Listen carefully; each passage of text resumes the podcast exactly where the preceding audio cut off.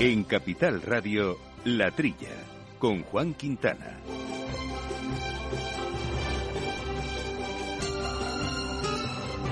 Buenos días, gente del campo, y buenos días, amigos del campo y de sus gentes. Bienvenidos otra semana más a esta hora de agricultura, alimentación, ganadería, en fin, temas del campo. Este programa que hacemos desde los estudios Naturgy de Capital Radio, con el control técnico de Alberto Coca y en los micrófonos, compañeros habituales. Eh, Jesús Moreno, en este caso. Jesús, muy buenos días. Hola, buenos días, Juan. Y hemos reincorporado y es bienvenida, como siempre, a nuestra compañera Viviana Fernández de Mesa, que nos dejó hace unos meses y, en fin, nos echabas de menos y has vuelto, ¿no? Sí, sí, sí, muy contenta de volver otra vez con todos vosotros y con los oyentes de la trilla. Pues aquí estamos. Eh, posteriormente se incorporará Quintiliano Pérez Bonilla, alias Quinti, en la segunda parte del programa, porque hay muchos temas eh, que tenemos eh, que tratar. Por ejemplo, vamos a hablar de un asunto interesante que además ha estado esta semana en los medios, como es el esquileo. La campaña esquileo arranca y además se ha hablado de ello precisamente por esquiladores que han venido de Uruguay, que han traído Mm, COVID eh, con, la, con la cepa eh, brasileña tan temida y en fin, veremos cómo está el asunto, eh, qué hacen estos esquiladores aquí, cuál es su función y sobre todo qué función tiene la lana en nuestro sector. Lo vamos a hablar con Marco Antonio Calderón, que es miembro de la Junta Directiva de Interovic. Y nos encontramos también en un excelente momento para repasar la actualidad del sector del aceite de oliva y del olivar una vez terminada la campaña. Parece que el tema va bien, no nos podemos quejar, o eso creemos, nos lo tiene que confirmar Cristóbal Cano, que es el eh, recién nombrado secretario general de UPA Andalucía. Pues estos y otros asuntos de los que vamos a ir poco a poco hablando, opinando e informando en este programa que ya saben tiene un correo electrónico a su disposición, la trilla arroba capitalradio.es y la cuenta que nos pueden seguir en arroba la trilla debates. La trilla con Juan Quintana. Amaneces antes que el sol y conviertes la tierra en frutos y superas plagas, heladas, pedrisco y cada día empiezas de nuevo. Eres de una naturaleza especial. Por eso hay un seguro especial para ti. Y ahora es el momento de contratar tu seguro de uva de vino. Agroseguro, más que un seguro.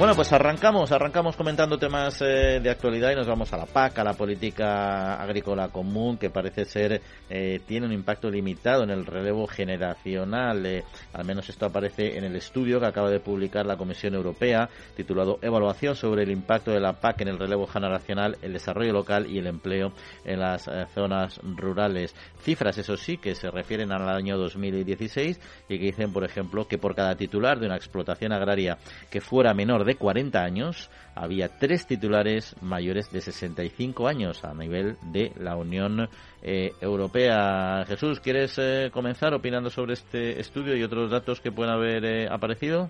Pues sí, es muy interesante estos datos. vamos a ver, la PAC no cabe duda que es positiva para, para, la agricultura de la Unión Europea. Hay, hay que recordar que el 30% de la renta de los agricultores viene por las subvenciones de la PAC. Ahora, el tema que en concreto de la cuestión regeneracional, pues es, muy eh, es muy preocupante, ¿eh? porque claro, eh, las ayudas en, el campo, pues la gente no quiere estar. Vamos a ver, hay, para mi entender, hay dos tipos de gente que deja el campo.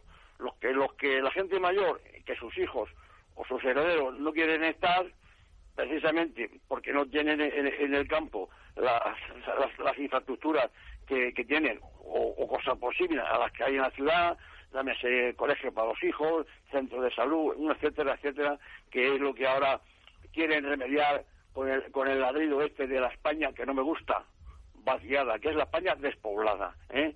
Está bien que la, Unión Europea se, se, dé cuenta de, la cuestión. Luego está otro grupo de, gente que, que no tiene herederos y que esas fincas se venden, pero ¿quién las compra? Este, el informe incide incide precisamente en que, en que aparte de una formación más completa, no solamente práctica, sino de, acorde con las nuevas tecnologías, hace falta unos, unos asesoramientos y, y unas y una financiación eh, asequible ¿eh? para que la gente joven, ya una vez convencida de que en el campo hay infraestructuras, pueda acceder a la tierra. ¿Cómo va a acceder a la tierra si, no tiene dinero? Ahí, ahí es donde incide este informe, en que hay que facilitar, oye, pues los padres de la, de la PAC pueden pueden hacer algo en este sentido, facilitando préstamos eh, baratos, en fin, para que la gente joven pueda adquirir tierras. eh, sí, eh, Viviana, ¿querías comentar algo? Sí, yo creo que estoy de acuerdo con todo lo que dice Jesús, pero yo creo que además hay un tema muy importante que no afecta solo a los jóvenes. Esas medidas están muy bien para empezar tu actividad en el campo, pero no olvidemos la crisis del sector agrario y que los jóvenes buscan futuro. Una vez que te has instalado, tiene que ser una actividad económica rentable que les anime a, orientarse a ella. Mientras que el campo siga en la crisis en la que está metida, va a ser difícil que los jóvenes se quieran incorporar. No, y luego eh, también insiste, bueno, a mí para empezar este estudio me llama la atención algo casi cuestión de forma, ¿no? Que estamos en 2021 debatiendo datos de 2016, ¿no? que estamos haciendo unos análisis, hombre, cinco años eh, es bastante tiempo, ¿no? Aunque puedes conocer la, una aproximación, ¿no?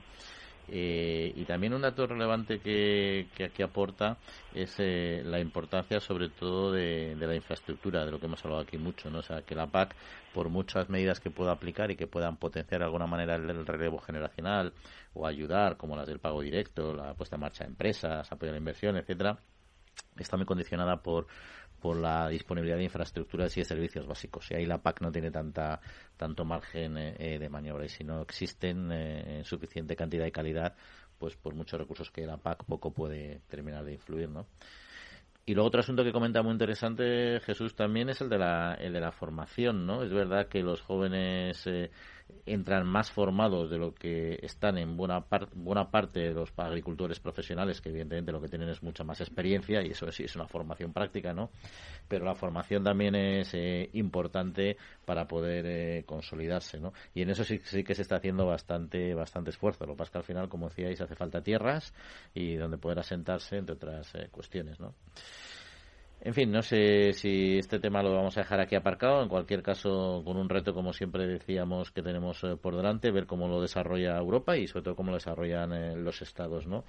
Y otro asunto, eh, Bruselas hace en recomendaciones específicas a España, no solo a España, a todos los países, de cómo tiene que ser eh, su o los planes estratégicos de los diferentes eh, eh, países. El plan estratégico 2021. En estos momentos, todos los países de la Unión Europea están definiendo precisamente este, estos planes que pondrán en marcha para la futura PAC y han analizado la situación de diferentes Estados miembros con respecto a nueve objetivos, elaborando un documento particular para, para cada país. Eh, yo creo que no es una injerencia, son líneas de análisis desde fuera, lo que no sé es cómo van a interpretarlas también los gestores locales, en este caso los de nuestro país.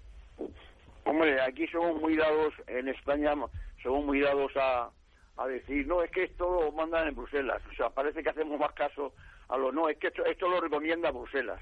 Bueno, pues eh, me parece que estas recomendaciones no hay por qué ofenderse. A lo mejor ya muchas las sabemos, pero no está mal que la recuerde la, Unión Europea, vamos, eh, eh, que, los temas estos que, que, ha tocado, ya se viene trabajando sobre ello, ¿eh? Que la, la, recomendación de que hay que promover nuevas organizaciones de productores y que, y que crezcan las existentes, pues es una recomendación que vamos que, que va, va, va, va, va de, de, ello, ¿no? Que es que se que, que se junten los agricultores en, unas organizaciones más grandes, ¿eh? que no es, es, que dispersos los, productores.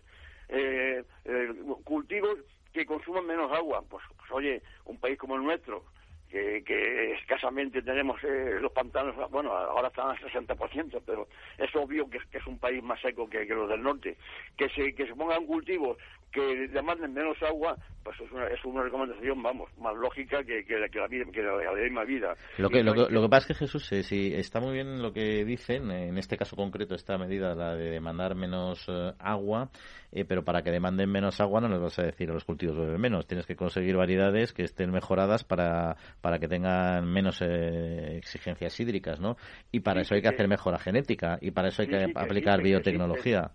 Sí, sí, claro que existen variedades ya eh, eh, en, otros países eh, que existen, que, que aguantan mal la, sequía, aunque en España, vamos, en nuestras hay, cultivos que están que están bien adaptados a la sequía, pero en fin, no, no es malo que, que, que, se, que se tengan eh, algunos más, ¿no? Y para eso, lo que quiero decir es que para eso hay que abrir el campo de la biotecnología, porque al final hay muchos avances en biotecnología que están vetados en Europa y varios de ellos van precisamente orientados a conseguir plantas más resistentes para la sequía, que está muy bien que se utilizan en África, pero también en países que se están desertificando como España deberían de tener una puerta de entrada que por ahora no la tienen.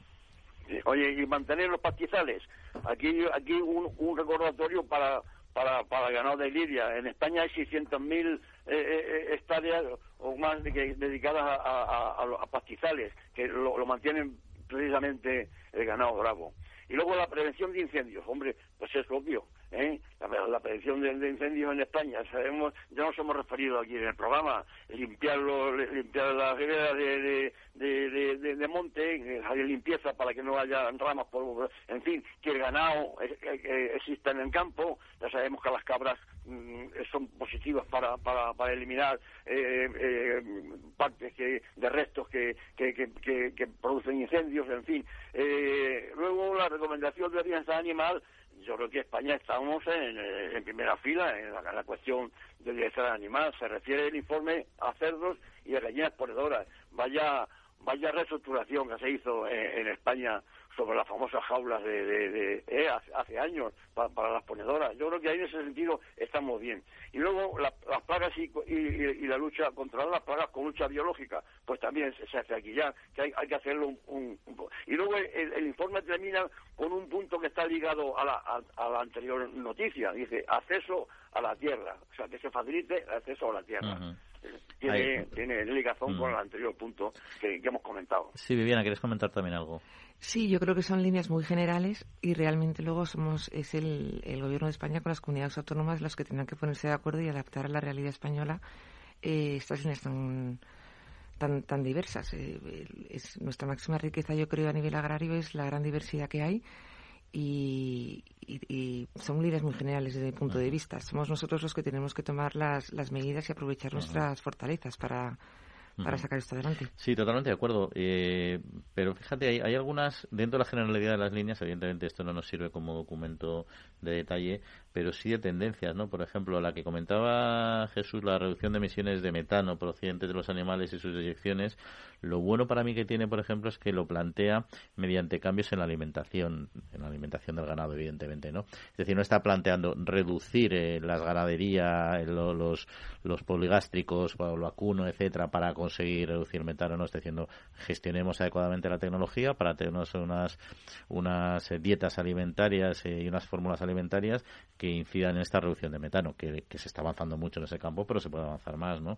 Eso es un aspecto, un pequeño aspecto positivo como también es muy positivo el que la industria alimentaria española vaya a acudir a la feria de Estados Unidos eh, eh, tras la suspensión de los aranceles, a la feria Fancy Food Show, que es una de las más prestigiosas, que además se elabora en dos se desarrolla a nivel anual en dos momentos, o sea, es bianual en, el, en, dos estados diferentes también, con lo cual tiene gran peso y dado los problemas que hemos tenido con Estados Unidos y las limitaciones que hemos tenido a las exportaciones o las, o las dificultades al menos, pues esta apuesta conjunta del ICEX y de la FIAP yo creo que es una, una buena noticia. Y eso que productos como el aceite de oliva, que han sido muy eh, atacados, entre comillas, eh, por los aranceles, pues sigue manteniendo su posición en el liderazgo de las ventas en 2020 con 250 millones de euros. No sé cómo veis, eh, Jesús, toda esta, esta reaproximación a Estados Unidos. Bueno, pues yo veo que el ICES es un, organismo de los que mejor me caen que se dedica a fomentar el comercio de exterior, junto con la FIAP, la Federación de Industrias de, Alimentación y, Bebida de España, pues han puesto de acuerdo para asistir a, esta famosa Fancy Folk Show, que es una feria bianual. Pero qué bien lo hacen los americanos en ese sentido. O sea, es cada dos años, pero, son, pero dos veces, ¿eh? porque hay una en San Francisco, que es, que es en invierno, ahora en, enero, ha sido en enero o va a ser en el próximo enero, y otra en Nueva York en verano. Me parece perfecto. Porque en cuanto al, vamos a ver, los aranceles, esto, yo no tengo noticia todavía si estos cuatro meses que, se han suspendido los aranceles se van a prorrogar. Yo, creo que... Todavía no la hay, todavía no la hay. Se presupone que sí, pero habrá que, que esperar, sí. Estamos, estamos poniendo una vela, ¿no? Una vela para que, para que, para que prosigan. Bueno, pues sí, oye, ahora, eh, según datos del ICES, eh, a pesar de, de todas las aranceles que ha habido en el 2020, la exportación a Estados Unidos ha sido de 1.960 millones de euros. No sé, si, claro, el, el ICE tendrá datos si ha sido más o menos que el 2019. Eh, en cuanto a los productos, pues claro, el, el, producto estrella, el aceite de oliva, con 250 millones. Luego conservas eh, hortofrutícolas 229 y vinos con la de origen 195 millones.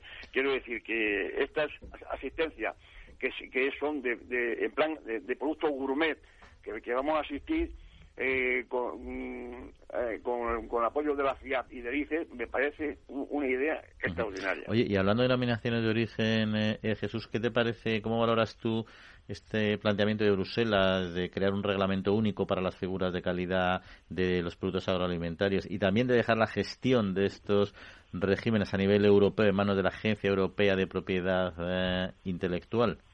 Pues mira, me, estoy más de acuerdo con lo que dicen las organizaciones europeas de, vino, que es la EFOW, EFOF, y nuestra Confederación Española de Consejos Reguladores del Vino, ¿eh? la C, CECRV.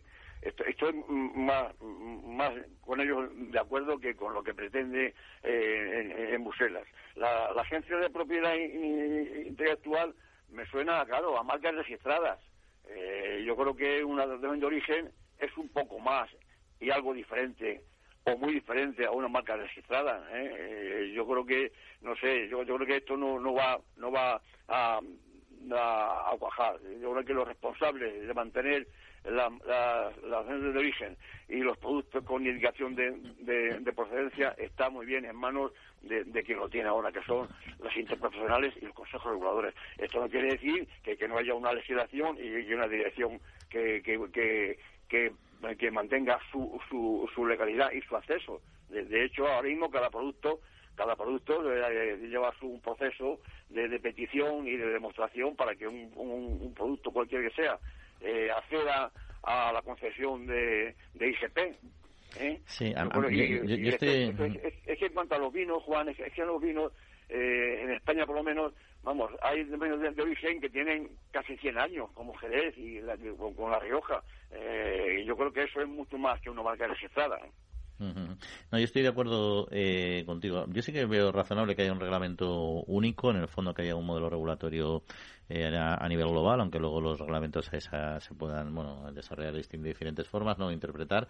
Eh, pero es que a mí, yo, yo creo que a cualquiera que se dependan estas marcas de calidad de, de productos alimentarios de la Agencia Europea de Propiedad Intelectual, creo que excede completamente el, planteamiento. No es un, no digo que no tenga que haber un organismo, una entidad, un grupo, lo que sea, eh, que de alguna manera coordine el desarrollo de ese reglamento y la aplicación, pero no entiendo muy bien por qué tiene que ser en concreto este esta esta entidad, porque entonces ella tendría que coordinar otros muchísimos eh, grupos de marcas de calidad no alimentarios y desarrollaría una función que a mí me parece que no es eh, la suya.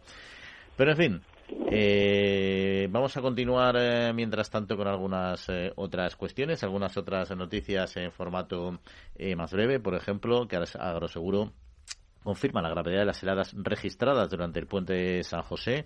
La estimación de daños alcanza 55 millones de euros. fruta de hueso y almendro son las producciones más afectadas.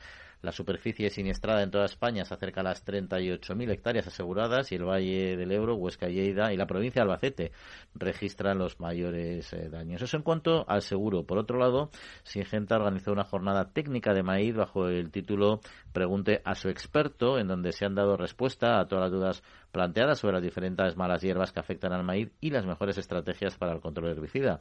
Singenta ha elaborado una serie de pequeños eh, vídeos explicativos sobre su catálogo y ha lanzado el mercado de dos nuevos ha lanzado al mercado, perdón, dos nuevos herbicidas, Callisto Plus y Mistral Plus. Y vamos a otra noticia en formato más breve, la tercera y es que el catedrático de nutrición deportiva y doctor especialista en endocrinología y nutrición, Antonio Escribano, recordó que no hay un alimento completo, lo hizo en el marco del Día Mundial de la Salud un alimento completo que contenga todos los nutrientes en la proporción que lo necesitamos, por lo que todos se complementan entre sí, siendo necesaria la conjunción, dice, de todos con la frecuencia correcta para llevar una dieta adecuada. Y así lo ha reflejado en el informe Importancia de la proteína animal en la alimentación humana, con el que ha colaborado con la interprofesional de porcino de capa blanca. Y ya para finalizar, la última noticia con el propósito de dar continuidad a la evaluación sectorial y, por tanto, al seguimiento de los objetivos de compromiso medioambiental del sector, ANEAVE acaba de publicar la segunda memoria de sostenibilidad del sector de aguas minerales naturalmente comprometidos,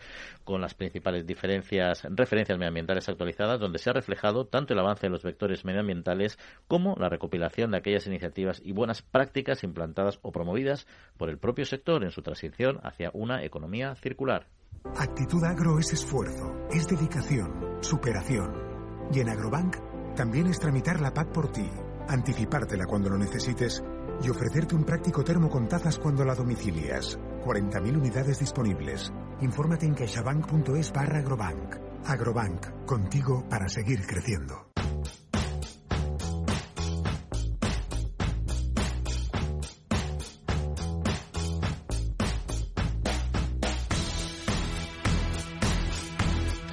Pues seguimos, seguimos hablando de campo. Estamos en época de esquileo. La lana es un producto histórico de nuestro país y de todos los países en general que tienen eh, ganado ovino, pero en fin, eh, las cosas pues quizá no vayan tan bien en este subproducto que a veces es residuo. Queremos ver qué está sucediendo. También saben ustedes que es habitual que vengan partidas y cuadrillas de otros países de Latinoamérica, en muchos casos, a hacer el esquileo, ayudar al esquileo aquí en España. Y de este tema eh, queríamos charlar con nuestro siguiente invitado, que es Marco Antonio Calderón, miembro de la Junta Directiva de la Interprofesional eh, del Ovino. Eh, don Marco Antonio Calderón, muy buenos días.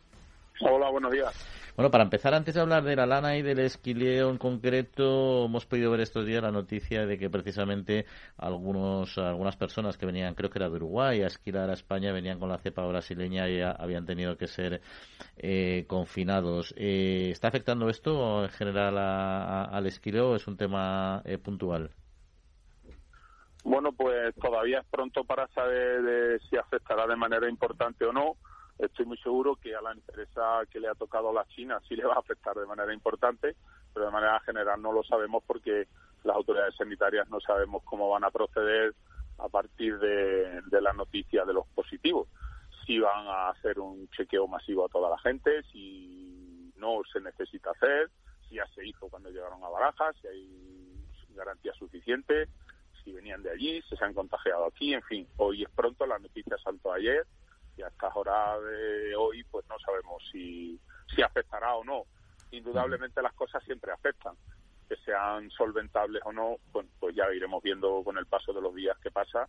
Y nosotros lo que deseamos es que sea una cosa aislada, que se puedan hacer sus cuarentenas esta gente y que no afecte de manera importante. Eso es lo que deseamos por el bien del empresario, por el bien de toda la gente que, que hay aquí bueno, pues porque la cosa no vaya más.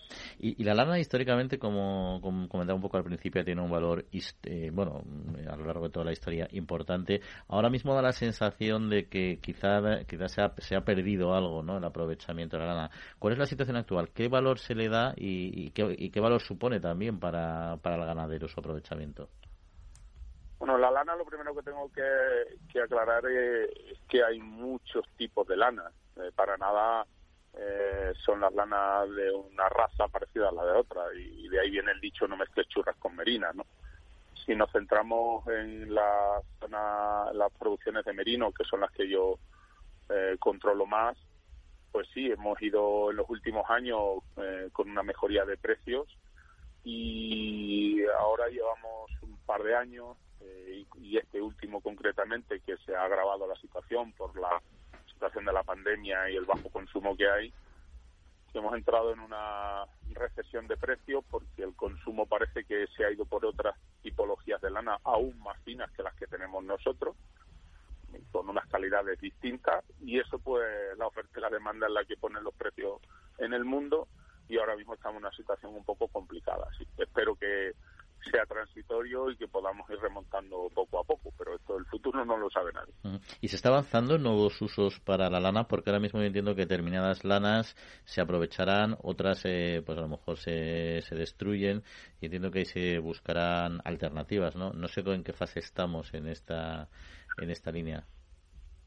Sí, sí, la investigación no para. De hecho, quien más investiga eh, en, lana en nuevos usos eh, mm, son nuestros compañeros de donde la lana tiene valor importante. Australia, Nueva Zelanda no paran de investigar y sacar nuevos usos para la lana. Es paradójico que los que más obtienen por la lana sean los que más investiguen, pero sí, la lana se les está buscando montones de usos pues desde sacar aminoácidos para abonos a, aislantes, a hacer bolsas para la compra, eh, queratinas, en uso farmacéutico, hay muchos, muchos usos. El problema es encontrar un uso que sea revolucionario que permita eh, obtener una rentabilidad o un precio importante. En cuanto competimos, por ejemplo, con aislantes, con, con otra tipología de, de aislantes derivados del petróleo que están a unos precios muy competitivos, podemos decir que la lana, que es un buen aislante, podemos usarla para aislante. Pero de ahí a obtener un buen precio por ella, pues dista mucho. Es decir, sí, hay otros usos para la lana, pero todavía no hemos dado con ningún producto que sea eh, revolucionario en el mercado y nos permita obtener un gran precio de venta por ella. Lo cual, en definitiva, que a lo que los ganaderos nos interesa es obtener más precio, pues de momento eso no no no lo estamos consiguiendo, la verdad, se ha dicho que no. Y, luego España, que tiene la segunda cabaña eh, europea por, detrás de Reino Unido, eh, todavía yo creo que eh, el valor añadido que le saca la lana es quizá eh, reducido ¿no? proporcionalmente para la, importancia que tiene y tiene en cuenta también que a nivel mundial Europa pues hombre no es un mal productor es que produce si los datos no, no me fallan el 12% de la lana mundial ¿no? ¿Qué, tenemos que hacer o qué pasos queda por dar también en, España en este sentido? Bueno, las lanas en, eh, en Europa no pensemos que los ingleses eh, los ingleses harán muchas cosas bien pero sus lanas tampoco valen dinero igual que tampoco valen las españolas. Mm, la lana que ha tenido precio importante y lo sigue teniendo y sigue subiendo son las lanas de mucha calidad. Hoy vemos, esta mañana veía yo la subasta de, de, Australia y ves como las lanas buenas eh, suben y las nuestras bajan. Eh, ¿Qué tenemos que hacer? Pues hombre, yo no, no soy quien para decir qué hacer lo que hicieron los australianos. Los australianos eh, se han centrado y han focalizado su producción de ovino en la obtención de una fibra espectacularmente buena y muy distinta a la del resto del mundo. Ellos tienen una fibra vía genética, vía manejo, vía es otro sistema de producción enfocado a la producción de lana con ello tampoco nos tiene que, no, nos tiene que entrar complejo. Yo siempre digo lo mismo. Eh, eh, eh, Tenemos los mejores ganaderos del mundo. O sea, los mejores corderos del mundo son españoles. La mejor piel que tenemos es española. Bueno, pues nosotros hacemos otras cosas bien. Tampoco tenemos que tener ese complejo. Lo bueno sería poder hacerlo todo. Lana, carne, leche, es decir, eh, las únicas mm, ovejas marinas que se ordeñan en el mundo y que producen queso están en España. Es decir, oye, nosotros tenemos también muchas cosas positivas. Que la lana no estamos ahí, bueno, pues no estamos ahí. Que podemos trabajar para mejorar esta nuestra producción de lana, es nuestra obligación, mejorarla. Que va a ser mm. difícil llegar a ellos porque, claro, producir mucho cordero, mucha leche, producir muchas cosas y mucha lana, pues a lo mejor es incompatible. Por, por lo cual, lo que yo creo que tenemos que hacer es mejorar un poquito la calidad de la lana que tenemos. Con eso pues obtendremos mejores precios. Y ya para, para terminar, eh, Marco, comentábamos al principio, precisamente a raíz de la noticia que habría esta entrevista, que bueno, todos los años vienen eh, equipos de esquiladores de, de otros países. Eh, ¿Qué sucede con el esquileo en España? ¿No tenemos gente suficiente, gente cualificada o gente interesada en, en esquilar, como para que tenga que venir, siendo un mercado pequeño, realmente profesionales de fuera? Mira, el esquileo es un trabajo temporal y muy duro. Entonces, cuando un trabajo es temporal y muy duro, pues la gente digno que, que intente buscar el trabajo estable y no de temporada. Luego, eh, eh, los esquiladores, pues van, eh, si encuentran un trabajo estable durante todo el año, pues abandonan el esquileo porque es un trabajo duro. Y aunque nos parezca a los ganaderos que se paga mucho, pero es un trabajo que hay que analizarlo. Entonces, ¿qué es lo que pasa? Pues que poco a poco aquí el relevo y el aprendizaje de cuadrillas españolas no está acorde con la cabaña y luego también las exigencias del ganadero. Todos queremos esquilar eh, eh, eh, entre el 15 de abril y el 15 de mayo. Y claro, para esquilar la cabaña que tenemos en poco plazo de tiempo, pues es muy difícil. Se necesita mucha mano de obra concentrada en poco tiempo. Porque nadie quiere esquilar temprano, porque si vienen los fríos, vienen las lluvias para que las ovejas no sufran, y nadie quiere esquilar a principios de junio porque ya hace mucho calor. Entonces, claro, esquilar ahí en un mes pues, pues es difícil. Sí, claro, si hiciésemos una campaña de esquileo mucho más larga, pues habría a lo mejor no habría tantos problemas de mano de obra. Pero claro, encontrar mano de obra en poco tiempo para esquilar muchas ovejas, pues es complicado. Marco Antonio Calderón eh, de Covic, de Interovic, perdón, pues muchas gracias eh, por acompañarnos y hasta otra ocasión. Un saludo. Muy bien, muy buenos días, gracias por eh, atendernos. El Foro Interalimentario trabaja por conseguir los mejores productos con la máxima calidad a los mejores precios, velando por garantizar la seguridad de la cadena alimentaria sostenible desde su origen hasta que los productos llegan al consumidor.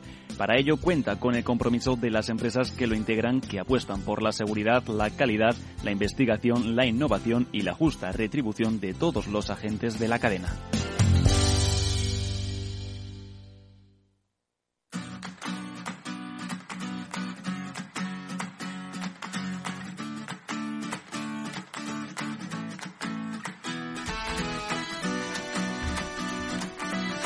Bueno, pues seguimos hablando de temas eh, de actualidad. Nos acompaña Quintiliano Pérez eh, Bonilla, que se incorpora al programa alias Quinti. Quinti, buenos días, como todos los días. Muy buenos días, director. Buenos días, queridos oyentes. Buenos días a todos. Ahí está, pues aquí estamos con Quinti, con Viviana aquí, que vamos a seguir analizando temas de actualidad, que por cierto, no sé si quieres eh, comentar algo de, de este sector de la lana que nos ha puesto sobre la mesa nuestro invitado.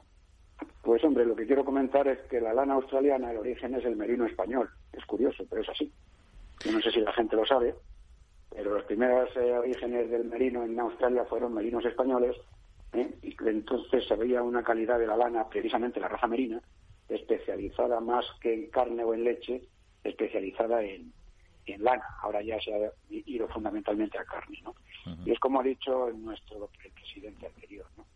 Es un tema de precios. Se compite con los plásticos. Y si tú no avanzas en la investigación para conseguir una fibra textil, en este caso una fibra natural como es la lana, pues indudablemente el plástico te gana la partida en el, en el mercado. Lo que sí me interesa destacar de alguna manera es el problema de los esquiladores que han venido de Uruguay. correcto. Precisamente, porque claro, en principio venían con un PCR hecho. Entendemos, vamos a pensar que el PCR era negativo en origen, correcto. Claro, ha habido una serie de circunstancias, porque un PCR negativo es negativo en el momento en el que te haces el PCR, lo cual no quiere decir que a lo largo del viaje te puedas infectar en el aeropuerto de salida o en el vuelo o en el aeropuerto de entrada con un conjunto de personas que pueden venir infectadas ¿eh? y que te pueden infectar a ti. Entonces es un tema interesantísimo a la hora de valorar la evolución de la enfermedad a nivel mundial. El tema es el tema muy importante y lo más importante es que ha sido Extremadura para que con su magnífica actuación sanitaria ha detectado el, el brote, ¿no? Pero el tema es para pensárselo. Es lo que quería comentar al respecto. Eh, pues cambiamos eh, de tercio, eh, Quinti, vamos a hablar, bueno, de corderos también, porque ha habido una buena campaña de envío de corderos por el Ramadán, en concreto un 40% más que pasado año. Han exportado nuestros operadores entre 300.000 y 350.000 corderos a los países eh, musulmanes y esto permite pues seguir aliviando de alguna manera la situación tras el varapalo eh, al inicio de la COVID-19. y eso, Quinti, que hemos tenido también todos los problemas de, de los fletes, los dos barcos que deambularon por el Mediterráneo, que luego a su boca sacrificaron, que eso fue de, de vacuno, pero de alguna manera algunos países como Libia también nos han limitado la exportación, que era un gran receptor de, de, cordero vivo para Ramadán.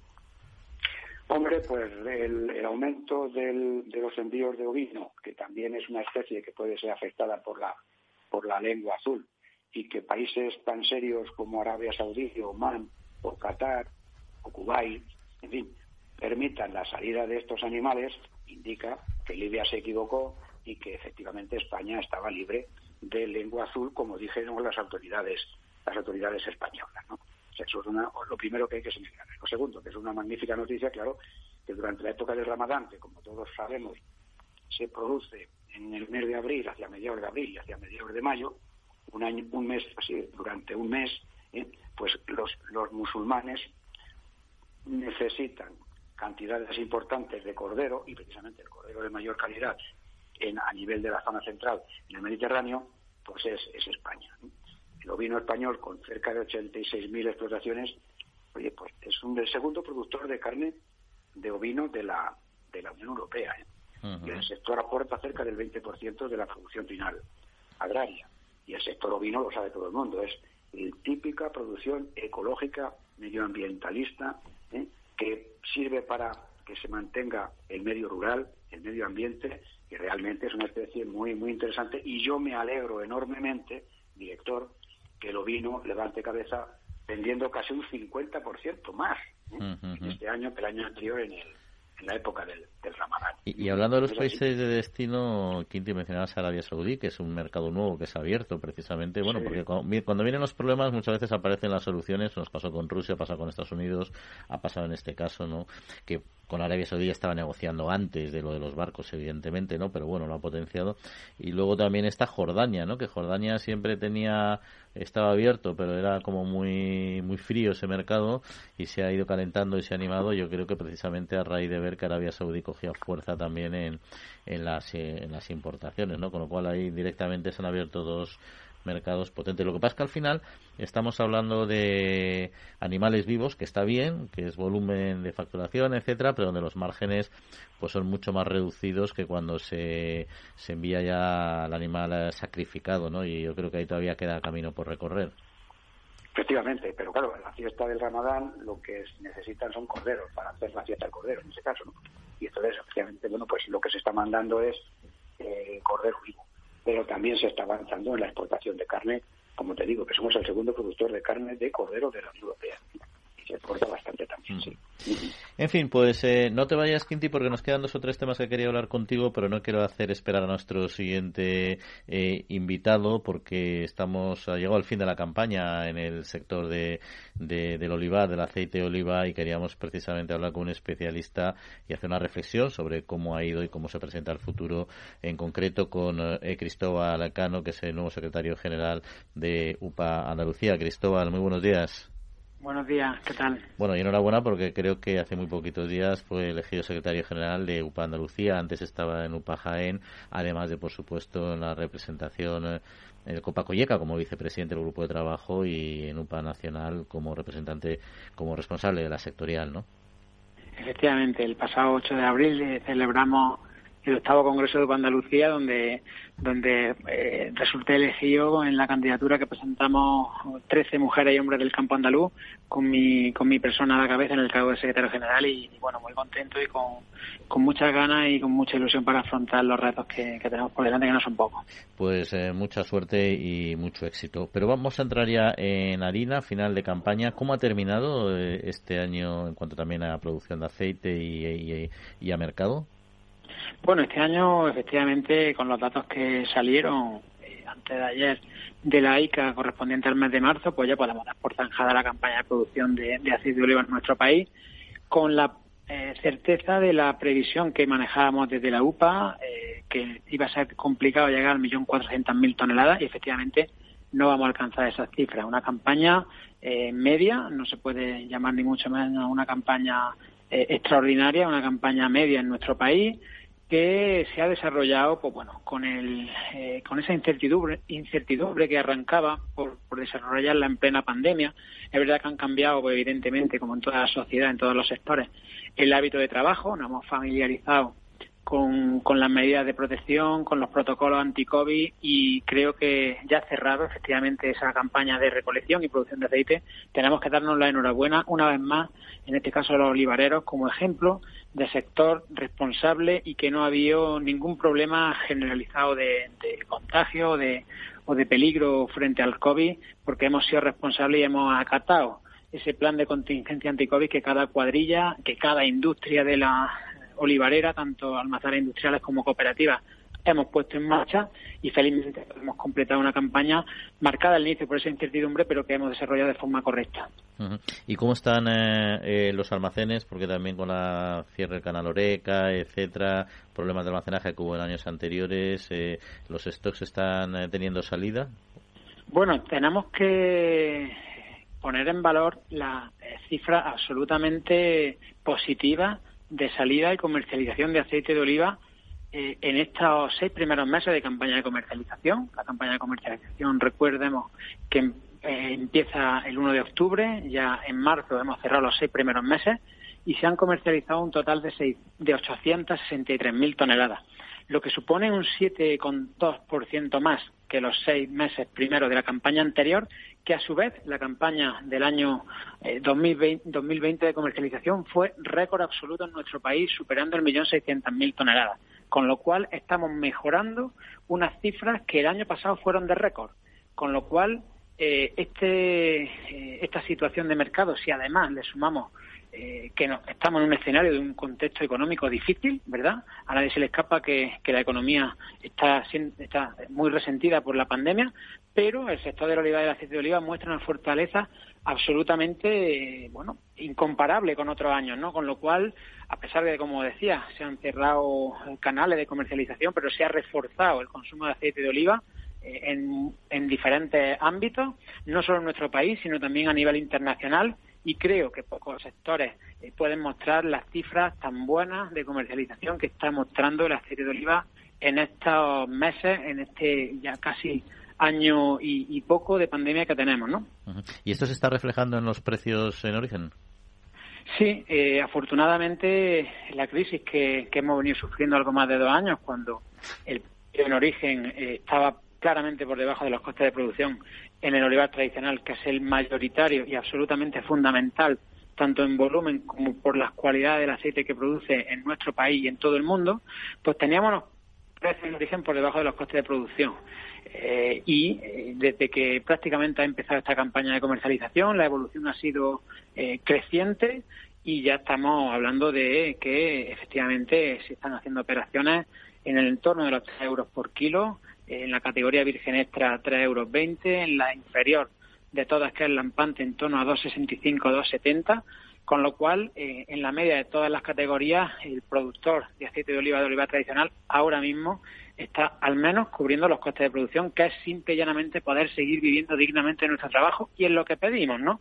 Esto también pues, va acompañado, como te decía, del fuerte, del fuerte incremento de la demanda a nivel mundial, acompañado con eh, caída en la producción, no solo en España, en una cosecha, como hemos dicho al principio, media, sino que en otros países productores, como Italia, como Grecia, Portugal o Túnez, han tenido una muy mala cosecha este año. Pero, insisto, eh, además, eh, perspectivas que teníamos complicadas en comercialización, como eran esos aranceles al aceite de oliva de origen español envasado, se han suprimido, con lo cual es también una buena noticia herramientas que se han puesto en marcha por parte del Gobierno central, como la posibilidad de un mecanismo de autorregulación del sector cuando haya momentos puntuales de exceso de oferta para retirarla del mercado, una herramienta, mandarle un mensaje al mercado para que sepa que tenemos instrumentos que hasta ahora no teníamos y que nos dan alguna fortaleza más al Mencionaba la retirada de los aranceles, al menos por ahora, de, Estados Unidos, porque todavía están bajo estudio. Eh, pero ese, ese impacto se ha notado ya en el sector o eso va a ser un empujón añadido eh, presente y futuro. Bueno, permítame que te corrija. Efectivamente están suspendidos, no están en mm. estudio. Lo que se trata de una suspensión temporal de cuatro meses, que se entró en vigor hace eh, en torno a tres semanas, y están suspendidos cuatro meses de forma temporal. Una vez que pasen estos cuatro meses, esperamos y deseamos la suspensión definitiva, con lo cual cualquier operación que se haga hoy eh, para exportar aceite de oliva envasado a Estados Unidos está libre de cualquier arancel. Con lo cual, insisto, es una muy buena noticia que y poco esperábamos, ¿verdad? Porque la revisión de los aranceles, la última que se hizo fue en el mes de febrero y los mantuvieron y la siguiente estaba prevista para el mes de agosto.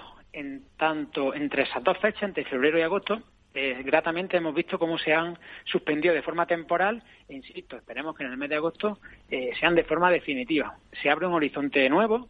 Es verdad que cualquier trabajo comercial, y especialmente en un país como Estados Unidos, que es el primer país eh, fuera de la Unión Europea donde exportamos nuestro aceite de oliva desde España, pues evidentemente también teniendo en cuenta el potencial de crecimiento que tiene un macro país como Estados Unidos, pues es siempre una buena noticia. Y luego hay, cuestiones ya de, este sector, como es la venta eh, como producto reclamo, la gestión de la ICA para controlar estas, estas eh, situaciones y también la futura norma de calidad y trazabilidad. Eh, ¿Qué planteamiento tienen ustedes o qué valoración hacen de, de esta futura norma? ¿Hasta qué punto les puede afectar al sector del olivar? Bueno, empezando por, la primera cuestión que comentaba, la, ley de la, modificación de la ley de la cadena alimentaria, fue un logro que conseguimos los agricultores eh, a raíz de las movilizaciones que, empezaron precisamente en el sector del olivar y el aceite de oliva allá por mayo del año 2019, que tuvieron continuidad y luego se hicieron transversales en ese movimiento que, bautizamos como agricultores al límite eh, a finales de 2019, principio de 2020, que solo la pandemia eh, paró, ¿no? Se hizo ese movimiento transversal a todos los sectores y a todas las partes del territorio nacional. Bueno, pues esa modificación de la ley de la cadena alimentaria evidentemente no ha dado todavía el fruto que esperamos, eh, está en trámites parlamentarios y lo que queremos es que se dote de esa seguridad jurídica para que la ley se cumpla y efectivamente sea eh, no se permita eh, comprar, eh, en este caso, aceite de oliva al eslabón inmediatamente superior al productor por debajo de los costes de producción.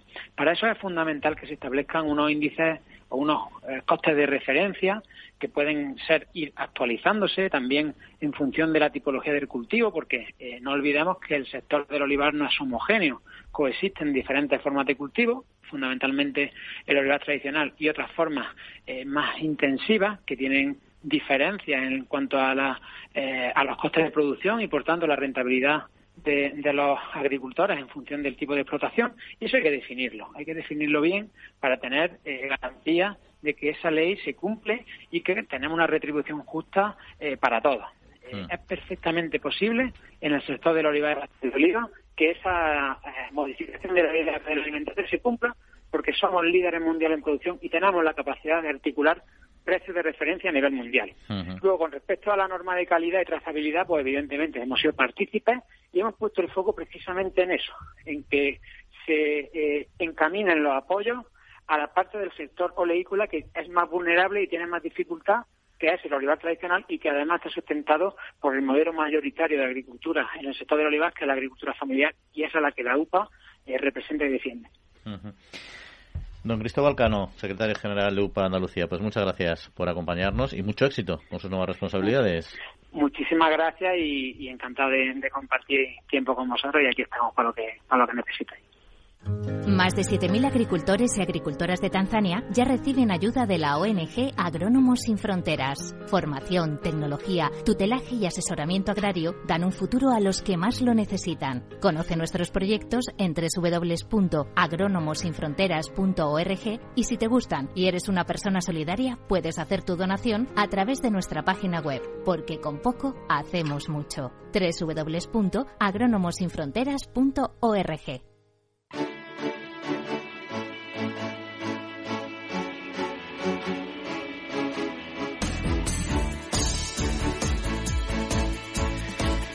Bueno, interesante, interesante y una alegría que este sector vaya cogiendo fuerza que la ha tenido siempre, pero que esté en un momento al menos coyuntural potente después de la, bueno, los parapalos que tuvo en concreto con el tema de Estados Unidos, entre otros. Quintiliano, no sé si quieres comentar algo de este asunto o pasamos a otra cuestión. Pasamos a otra cuestión, si te parece bien. Por ejemplo, los 700 ganaderos de vacuno de leche que han abandonado la actividad en el último eh, año, en principio, según los datos eh, del FEGA, en concreto 5.000 empresas en seis años. Y eso que España es deficitaria en leche de vacuno y tenemos que importar eh, eh, con regularidad de otros, de otros países. Pues el tema es muy delicado y yo no lo entiendo, porque en los últimos cinco años España ha perdido el 25% de las explotaciones.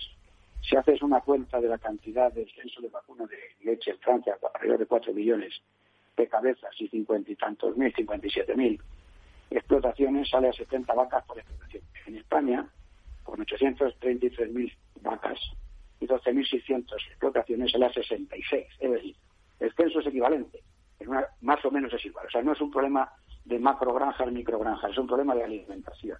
Es más, el coste de alimentación en Francia no es barato, pero lo que no se puede explicar es que el precio en España esté un 8% más barato en Francia, cuando resulta que estamos importando leche de Francia. Si yo soy importador de leche y tengo que comprar la leche en Francia, que es más cara, ¿cómo la voy a comprar si la tengo más barata en España? Lo que está ocurriendo, indudablemente, es que yo no pago la leche en Francia más cara que en España. En Francia la pago igual de barata que en España, porque de alguna forma hay algún mecanismo artilugio que hace que el vaquero, la, producción, la leche francesa, en Francia no baje. En Francia hay dos precios. El precio francés y el precio para la exportación, entre comillas, en España. Otra explicación no tiene. ¿El objetivo puede ser hacer eliminar el censo total del vacuno de leche en España y que aumente el censo de vacuno de leche en Francia? Pues no lo sé. Pero la cuadratura del círculo, señor director, no hay quien la entienda. No sé si me explico. Sí, además con los precios eh, por debajo de la media eh, europea y con una subida de, piensos que está siendo fuerte. Hay que recordar que la materia prima de los piensos ha, ha repuntado mucho. Eh, no se ha repercutido directamente en el precio del pienso, pero también el pienso ha subido en torno a un 18%, que al final, siendo un coste que representa casi el 50% de, de los costes de explotación en vacuno de leche, por ejemplo, pues cuando tienes más márgenes, eh, como sucede en, en Francia, por ejemplo, también tienen menos costes de alimentación y además más, más márgenes por precio de venta, pues les permite aguantar, ¿no? Pero aquí los piensos condicionan y ya están pasando una época dura en cuanto a precios. Claro, pero el tema es claro, si yo soy importador de leche y tengo que comprar leche y la tengo que comprar, comprar en Francia o en España, y resulta que en España la tengo más barata, ¿por qué la compro en Francia que está un 8% más cara? No lo entiendo. Yo no estoy pagando seguro en Francia más precio, estoy pagando el mismo precio en España. Lo que pasa es que la producción francesa, de una forma inteligente, tiene dos precios, uno para Francia y otro para España. Eso es la, es la única explicación que tiene el tema. y, luego otro detalle curioso que, denunciaba precisamente Unión de Uniones y que yo creo que da para, para otro, otro programa completo son dos cuestiones. Ellos estaban un poco indignados porque a los niños se les adoctrine en determinados colegios sobre que la ganadería es perjudicial para el medio ambiente y que también se, se hable en serio de que la carne de laboratorio debe sustituir a la, a la natural y se haga y se haga público en, determinados foros. Yo entiendo que es excepcional, no creo que en la mayoría de los colegios se haga de esta manera, pero bueno, es una denuncia que han puesto sobre, sobre la mesa. Pero sí que es cierto que responde a una, a una corriente crítica en este sentido que no siempre es bien interpretada por incluso por profesionales de, la educación, ¿no? Hombre, yo lo que veo ahí es un fallo a nivel nacional del tema de la alta inspección en la educación, porque aunque se haya transferido la educación a las comunidades autónomas, hay un principio básico que es el de la alta inspección, de los programas de estudio. Y lo que no es de recibo es que cada cual en su escuela o en su colegio, porque le parece oportuno y pertinente, sin ninguna base científica, porque no hay ninguna base científica, porque la ganadería, lo hemos dicho miles de veces, solamente produce el 7% de los gases de efecto invernadero. Y el principal gas de efecto invernadero es el anhídrido carbónico, el CO2, cuya permanencia en el medio es más de 30 años y el metano solamente está 10 años. O sea, el CO2 permanece en el medio ambiente muchísimo más tiempo. Y esto hay que decírselo a en las escuelas. Quien produce el cambio climático es la energía eléctrica, es la combustión de los vehículos de motor, es la producción de la industria. Esos son los que están haciendo el cambio climático. Pero no la ganadería. Y por supuesto, la carne sintética, la mal llamada carne sintética, porque no es carne, es un tejido celular que se ha producido en el laboratorio de forma artificial. Le faltan nervio, le falta sangre, le falta grasa, le falta un conjunto de elementos fundamentales para considerarlo como carne. Hay que decir, usted quiere un producto que se llama tejido celular, y la célula en este caso está, bueno, no sé si está muerta o viva, habría que verlo hasta cuánto dura, ¿eh? un tejido celular, pero no es carne como el propio nombre y la propia producción procedente de los animales. Oye, y, eso es lo que hay que explicar en la secuela. Y Quinti, ya que hablamos de, educación, etcétera, nos vamos a una educación ya un poquito superior, pero que está muy en tu campo en este caso, porque hay una figura eh, sobre la que se está formando a profesionales en muchos espacios, en, por ejemplo en Castilla y León recientemente, que son los rastreadores epidemiológicos, que lo está promoviendo precisamente la profesión veterinaria y que yo creo que empieza a sonar ahora bastante más, quizá por la pandemia que estamos eh, viviendo, ¿no? Pero que se asocia como algo más eh, necesario a nivel humano y entiendo que aquí a nivel ganadero eh, también, ¿no? ¿Qué figura es esta en concreto y, y cómo, cómo funciona?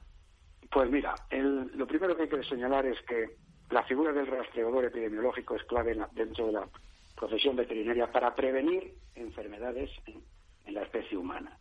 O sea, entre el 60 y el 75% de las zoonosis, de las, de las enfermedades infectocontagiosas que afectan a la especie humana, son zoonóticas, son procedentes de enfermedades en los animales. Y la COVID es un ejemplo clásico, fenomenal, para explicar la necesidad de la actuación conjunta del médico y del veterinario. Porque ¿dónde está el nexo de unión? ¿Dónde se ha producido el cambio, el virus? ¿Por qué ha saltado a la especie? Si el origen, si el reservorio es el murciélago, y luego pasa a través de hospedadores intermediarios, como puede ser el mustélido, los hurones y los tejones. ¿Cómo ha cambiado, cómo ha pasado la barrera de especie? Eso tienen que estudiarlo los veterinarios conjuntamente con los médicos. En ese caso, porque el virus pasa de la especie animal a la especie humana. Y por tanto, lo que quiero señalar que el veterinario lo que hace es tratar de prevenir la enfermedad. Nuestro lema es Higiene Pecoris Salud Populi, higiene pecuaria, salud del pueblo y nuestra función fundamental es precisamente rastrear, evitar que la enfermedad se difunda, estudiar la epidemiología de la enfermedad a nivel de los animales, prevenir, porque si se ¿qué hay que hacer ahora? Oiga, todas las enfermedades zoonóticas, lo que hay que estudiar es cuáles son los reservorios animales, sean animales domésticos o animales silvestres, y erradicar la enfermedad en origen, no después en la especie humana. Ejemplo, tuberculosis y brucelosis donde se elimina la enfermedad realmente es en el vacuno y en el ovino y en el caprino, con las campañas de saneamiento ganadero. Luego la profesión veterinaria es clave, es fundamental, porque va por delante. El médico cura, pero el veterinario previene. Y eso ya lo decía Luis Pasteur hace algunos años. Pues ya cerca de que nos metan la sintonía y de que se, nos tenemos que despedir eh, del programa, pero antes algún un tema sí quería comentarte, Viviana, que me ha llamado la atención. Es una noticia, nos vamos a ir hasta, realmente hasta Uruguay, hasta Francia. O sea, Uruguay porque vamos a Uruguay como país y hasta Francia porque hablamos de la embajada francesa en Uruguay, luego es terreno francés, ¿no? que se les ha ocurrido una idea curiosa que es empezar a poner eh, eh, colmenas en su azotea, en la azotea de la embajada francesa, un poco con esta idea de, bueno, de una diplomacia verde, proteger la biodiversidad, lo que no sé es que si tiene si tiene sentido no poner tus, tus, abejitas aunque luego si las tratas bien en principio no te pican pero un poco de miedo puede dar no yo creo que como toque de atención a lo mejor puede ser curioso porque realmente en los últimos años el uso de insecticidas obviamente está afectando al a lo que es la población de abejas a nivel mundial. La, mortalidad ha aumentado mucho, de un 10 a un 30%. Ahora, mm, realmente yo creo que estaban las abejas mejor en el campo y a su libre albedrío. A mí no me haría mucha gracia tener en mi azotea ese experimento, la verdad. en, en, Montevideo o en la embajada, ¿dónde están las flores para que las abejas se nutran? Claro, tienen que libar ahí, claro. ¿Dónde están? Cuando salgan al campo o cuando salgan de las colmenas, las abejas tienen que salir, ¿no? Oye, no sé, a lo mejor, a lo mejor son, son abejas ahí eh, entrenadas para como arma defensiva y lo tienen ahí camuflado. Y cuando venga alguien les lanzan el, el panal ahí al completo, ¿no? El enjambre. Las abejas salen a pecorear. ¿eh? Ustedes lo saben que también son... No, pues esa no la había oído yo, a pecorear. No sabía yo esa expresión. Sí, pecorear, pecorear. Pecorear es lo que hacen las abejas en el campo cuando salen a, a, posarse en, las, en, las, en, las, en las flores. ¿eh? Se llama pecorear. Ah. Sí, sí, sí, eh, coreano, míralo en el, en el diccionario. Eh, no, no, no, eres un pozo de sabiduría. Yo con escucharte a ti ya me basta. No, no, no, necesito contrastarlo. me tiene usted, cada vez que me hace que me prepare los temas, tiene usted aquí dos días estudiando el programa y claro, al final lo tengo que resultar, es normal esto, estudiado. En fin, aquí está el mundo de las abejas. No sé si a nosotros en Madrid, por ejemplo, donde estamos nosotros, nos autorizarían a poner paneles de abejas en nuestras azoteas. Estoy casi convencido que no, pero como noticia curiosa, vamos a con ello cerrar el programa. Así que, Viviana, Quinti, muchas gracias como siempre y que tengáis buena semanita. Gracias, Muchas gracias, director. Muchas gracias. Adiós, Viviana. Y la semana que viene eh, más. Y por nuestra parte, agradecer también eh, a Alberto Coca, al mando de los controles técnicos. Recordarle nuestro correo electrónico por si tienen alguna duda, alguna cuestión que nos quieran plantear, que es la trilla arroba capitalradio.es. Y nada más, desearles que pasen muy buena semana, que disfruten y recuerden que en siete días volvemos a estar con ustedes. Un saludo y descansen.